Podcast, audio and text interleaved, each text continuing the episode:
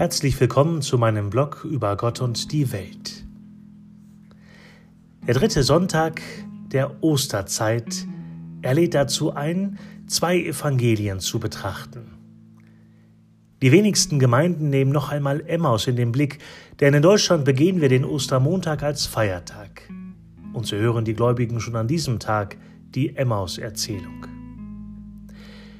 Das Evangelium, das wir an diesem Sonntag nun in der Kirche hören, stammt aus dem Schluss des Johannesevangeliums.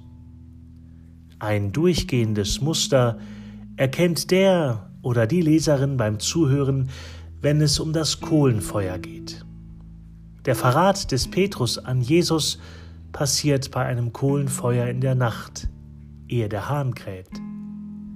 Das Motiv des brennenden Feuers wird dann in den Auferstehungserzählungen nach Johannes als Begegnungsort weiter verwendet.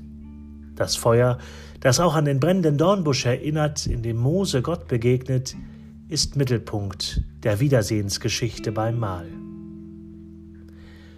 Hören wir das Evangelium genau mit diesem Aspekt.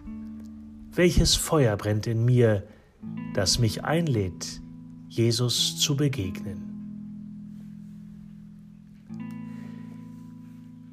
Schönen Dank fürs Zuhören und moin moin, bis zum nächsten Mal.